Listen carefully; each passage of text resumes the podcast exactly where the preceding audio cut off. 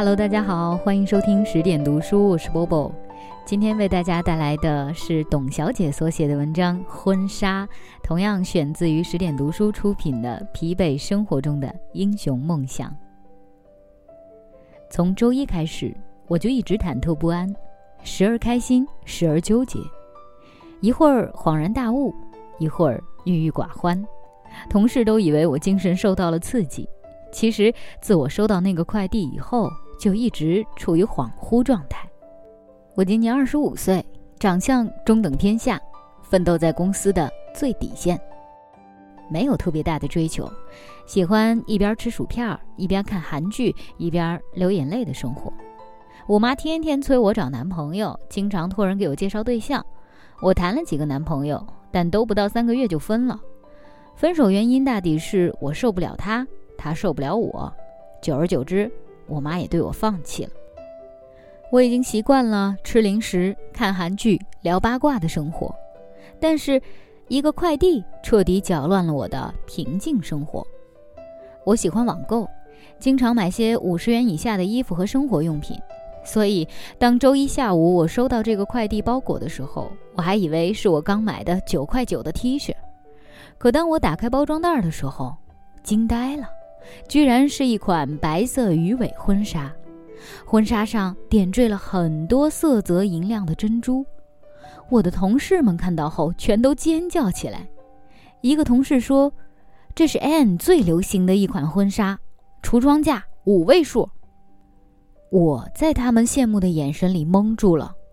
这款婚纱的主人竟然是我。我查了所有的网购成交记录，问了所有可能寄错地址的待婚朋友。都没有关于这款婚纱的可靠消息。难道是有人暗恋我？前男友？闺蜜上次介绍的保险推销员？大学时被我捉弄哭的刘海男？和我抢棒棒糖的鼻涕虫？我把回忆战线从上个月一直拉到幼儿园，但还是一点头绪都没有。五位数的婚纱，五位数的婚纱。我身边有这么有钱的朋友吗？是上次请我吃饭的大肚子吴老板？哦不，他因为八毛钱都要和服务员吵，怎么舍得花五位数买婚纱给我？难道是上周面试我的人事主管？可我并没有留地址给他呀！我要疯了！我不知道婚纱是谁送给我的。冷静，冷静，冷静。我告诉自己要冷静。我洗了一个冷水澡以后，继续分析。可能有人默默关注我，默默喜欢着我，我甚至都不知道他是谁。他愿意花五位数买婚纱给我。我开始回忆自己。哦不，我每天头发乱蓬蓬的，我睡觉会流口水，我穿睡衣逛街，我买菜时会因别人多找五毛钱而兴奋地跳起来。我那么多不堪的缺点。我那么多不良的生活习惯，那个为我买五位数婚纱的人，我不能让他失望。我要做最美的新娘。我把我所有的 T 恤、短裤都扔到了柜子角落，然后去商场买了两套正品套装。我又听从发型师的建议，做了一个适合我的发型。我买了一套化妆品，开始学习如何化淡妆。我买了很多书籍，专业相关的、文学的、哲理的。我甚至去报名了古筝班和瑜伽班。我不能辜负那个给我买五位数婚纱的男人。我要告诉他，我是一个内外兼修的女人，我值得他拥有。一晃半年过去了，经过我坚持不懈的努力，我从底层员工晋升为部门主管。我的谈吐气质也开始直线上升，可是那个送我五位数婚纱的男人一直没有出现。又过了半年，我要结婚了，新郎是一个高在品质、富在学识、帅在行为的男人。结婚前一天，我对着这套婚纱哭了，因为这一套婚纱让我改变了自己，改变了生活，也改变了人生。而躲在门外的妈妈，也哭了。这是一个短篇的故事，听起来有点荒诞，但是我觉得挺温暖、挺可爱的。作者董小姐，她号称广告界的文艺女青年。她最大的梦想就是在没有生存压力的环境里无忧无虑地写小说。如果你喜欢她的文章呢，可以通过《疲惫生活中的英雄梦想》这本书里面的二维码找到她，而且同时也可以看到她推荐的一本小说。这本小说也是我自己非常爱、非常爱的。具体是什么呢？我圈钱卖个关子吧。感谢大家的收听，今晚就是这样喽，晚安。董小姐，你从没忘记你的微笑，就算你和我一样，渴望着衰老。董小姐，你嘴角向下的时候很美。就像安河桥下清澈的水，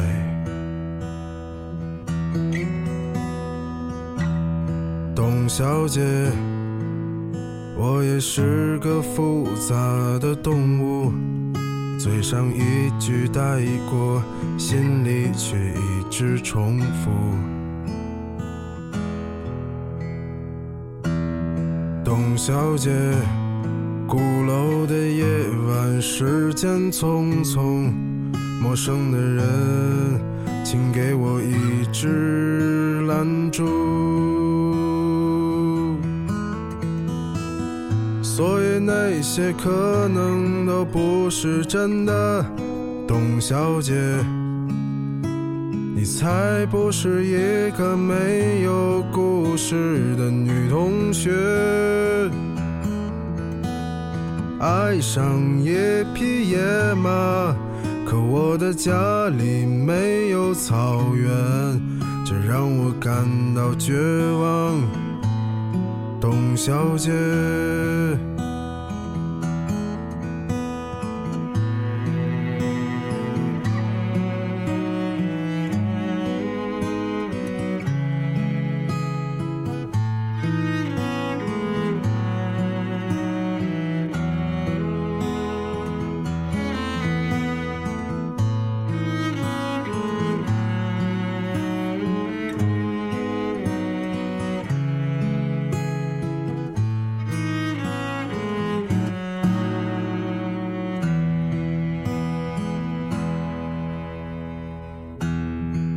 董小姐，你熄灭了烟，说起从前。你说前半生就这样吧，还有明天。董小姐，你可知道我说够了再见？在五月的早晨，终于丢失了睡眠。所以那些可能都不是真的，董小姐，你才不是一个没有故事的女同学。爱上一匹野马。